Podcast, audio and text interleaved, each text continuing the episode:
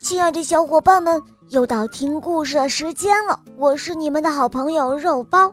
今天的故事是王如熙小朋友点播的，我们快来听听他的声音吧。大家好，我叫王如熙，我今年四岁半了。我的家住在重庆。我平时喜欢听的故事是《萌猫森林记》。我想点播的故事是《小妖精懒羊羊》，希望大家能够喜欢这个故事。嗯，好的，下面就让我们一起来收听王如熙小朋友点播的故事吧，《小妖精懒羊羊》，演播肉包来了。在很久很久以前，有一个小妖精。它的名字叫做懒羊羊，小妖精懒羊羊和一个小女孩是一对特别要好的好朋友。每天一大早，小女孩都会跑进小妖精住的山洞里，把还在睡大觉的小妖精唤醒，让他一同去采蘑菇。哦不，就让我一动不动地待在这里吧。就像一颗橡子待在它舒服的橡壳里，小妖精懒洋洋总是这样抗议的。不过最后，它还是会磨磨蹭蹭地爬起来，懒洋洋地跟着小女孩走出山洞，因为他好喜欢这个小女孩，他愿意和小女孩在一起。要是既能一整天。都懒洋洋的呆着不动，又能跟小姑娘在一起，那该多好啊！小妖精懒洋洋总是这样想的。到了下午，小女孩又会跑进小妖精住的山洞里，把还在睡午觉的小妖精唤醒，叫她一同去拜访朋友。哦不，就让我一动不动地待在这里吧！哎呀，就像一个豌豆待在它舒服的豆音里。小妖精懒洋洋还是这样的抗议，不过最后他还是会磨磨蹭蹭地爬起来，懒洋洋地跟着小姑娘走出山洞，因为他其实也爱热闹。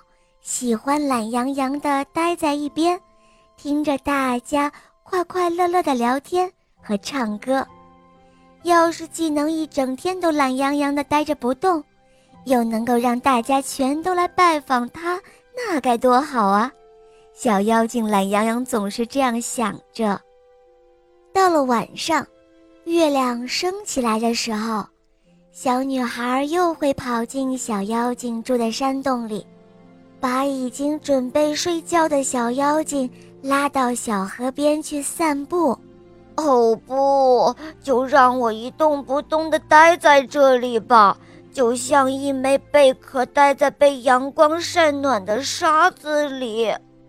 小妖精懒洋洋总是这样抗议，不过最后他还是会磨磨蹭蹭地爬起来，懒洋洋地跟着小女孩走出山洞。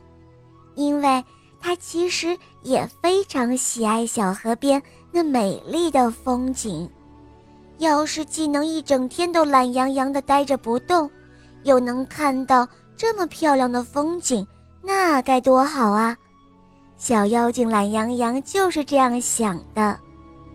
小妖精懒洋洋就这样度过了无数个既开心又苦恼的日子，直到有一天。一个了不起的主意浮现在他的脑海里。这天早晨，小女孩像平时一样来到小妖精的山洞，却发现她的好朋友不在里面。小姑娘连忙到处的去找，她找啊找，最后她在小河边找到了。不过，他的好朋友现在已经不再是一个懒洋洋的小妖精了，他把自己变成了一座全世界最棒的小房子。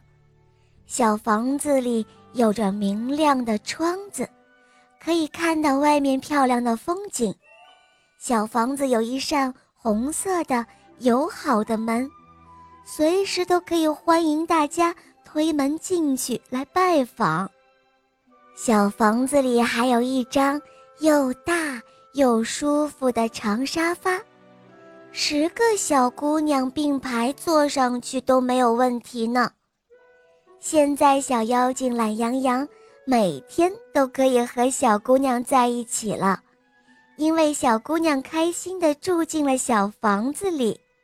虽然她还是会不时出门去，但不管她走出去多远，最后他总是会回到他最喜欢的、最棒的这个小房子里来哦。这。就是小妖精懒洋洋的故事啦。好了，小伙伴们，今天的故事肉包就讲到这儿了。王如熙小朋友点播的故事可爱吗？嗯，你也可以找肉包来点播故事哟。小伙伴们可以通过喜马拉雅搜索“小肉包童话”，就能够看到肉包更多好听的故事和专辑。我向你推荐《萌猫森林记》，有三十五集哦。还有《恶魔导师王复仇记》，有六十集故事哦，小伙伴们赶快来收听吧！好了，王如熙小宝贝，我们一起跟小朋友们说再见吧，好吗？小朋友们再见啦！小伙伴们，我们明天再见哦，么么哒。